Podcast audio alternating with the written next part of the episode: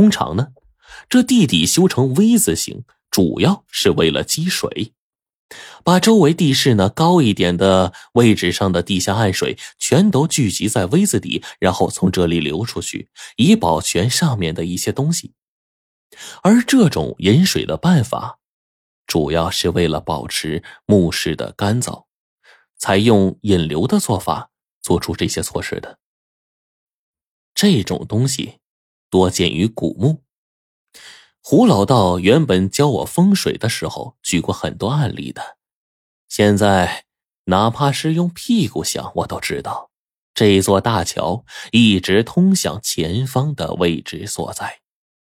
前方有古墓，齐先生朝着那边看了看，再往前走了十多米，就快到这个吊索大桥的时候，果然在这里就发现了蛛丝马迹。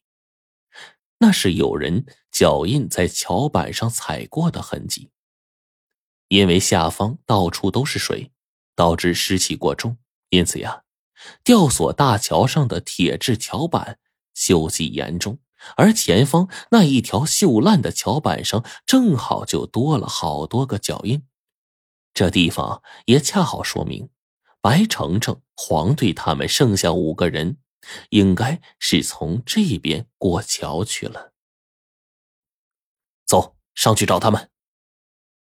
我就顺着过了桥，再沿着上坡走了好些路，终于就爬回到上面的通道。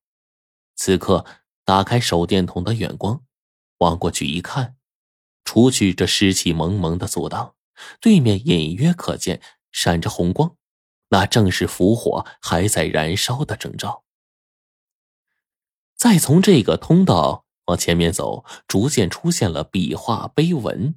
我也看得出来，这上面画的这些玩意儿啊，字体竖直而长，窄而圆润，看样子像极了满文。别问我怎么懂的，我也并不认识这些东西啊。可是当时啊。毕竟在博物馆待了一些日子，后来呢又受到吴教授的熏陶，你想不知道也不成啊。看这文字啊，似乎跟满文又不太一样，倒是白飞宇看出来了。他指着这些文字说：“女真文，女真文，你确定吗？”齐先生问道。“当然。”白飞宇说完，用手电筒开始照射起来。逐一的看起这些文字。齐先生问的，这就是废话。白家以前干嘛吃的呀？白老爷子从来都是在墓里面晃荡的主儿即便他后来加入了组织，成为国家的人，不再盗墓了，可是，一身本事那是全在的。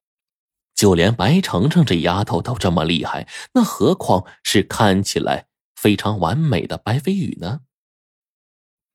白飞宇啊！只是大概的看了看那旁边的文字，就做出了一个判定。这是一个金国的王留给自己和王妃合葬的墓穴，上面讲述了那个王南征北战的事迹，以及他的王妃的绝世美貌。嗨，古人真有趣，连这些都要刻个壁画撰写在上头，后面。是一个非常能打的队员胡二龙。白飞宇摇了摇头说：“不，这对夫妻啊，或许是极为恩爱吧。你们都小心啊！这一次我走在前面，防止墓中的机关。”白飞宇做出一副很专业的样子，后面人呢也不敢再大意。倒是胡道长问道：“白小哥，你说这墓穴是金国的？”这女真文和金国时期出土的文字有所不同，但是也有相同之处，反倒是像极了满文。我看或许是后金的文字吧。”白飞宇说道。“后金，那就是清朝的前身。”齐先生疑惑道，随即又点了点头。“嗯，明朝的时候啊，女真人的王朝就叫后金。”也就是清朝的前身。这样说来，这墓地距离咱们现在也至少有三四百年了吧？走，往前去看看。郭道长说着，他随后呢又回头看了看对面猫赶尸的那条通道，从那条通道再往里面看，便可以看见其中啊火光越来越红，看来火势已经燃烧的越来越大了。白飞鱼走在前面，下脚处深一脚浅一脚，因为墓道里啊似乎被人动过，好些木砖都已经被破开了。我便在那之上看到几个暗箭的机关，一想就知道是白程程那丫头破的。此刻我们更加的往前走了过去，因为前面的机关白程程都破了，他们一路走过的位置应该没有危险。随着我们脚步的加快，只是不到两分钟，便终于来到了这一边的墓室甬道。我这才发现，这条甬道是东西向的。我们此刻转了不知道多少圈了，竟然从北面而来，忽然出现在这甬道上。我对白飞宇说：“看来是有人现在在这个墓穴中挖了一个地洞啊。”直通向那些白卵所在的洞口位置，真正的墓穴入口应该是在甬道的初始位置啊！白飞宇也点了点头，说：“嗯，一般来说，墓穴如果建成 V 字形，山谷用来放水，那墓室所在的位置就一定要比 V 字形的山谷要高，才能保证水流自上而下流淌，保证墓室中水分流失，变得干燥。”可是，这 V 字形的山谷肯定会被单独挖掘，怎么可能和墓室连在一起呢？相互连成一条通道，那不就更加大大的增加了盗墓的可能性吗？我明白白飞宇的意思了。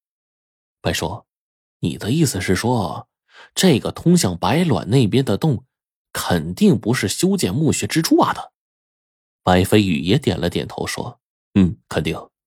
你们看。”那洞口泥土的痕迹，如果我猜的不错，这洞啊，好像是从墓穴里面挖出去的。我一看这痕迹，齐先生果然大惊失色。不错，这一条通往白卵处的通道已经有些年头了，可是看这痕迹啊，竟然好像是从墓室里面往外挖的。那那问题就来了，墓室的主人既然为了防盗，为什么？要再挖一条路出去呀！我随即也发出了我的疑惑。还有一点啊，白叔，你看啊，墓中埋葬的人必定是死后安息的。那既然是死人，哪有能力挖开通道啊？那再说了，就算墓中死尸化为僵尸的话，那就算是飞石到了一定级别，也不可能凭空挖出这么宽、这这这么大的洞出去啊！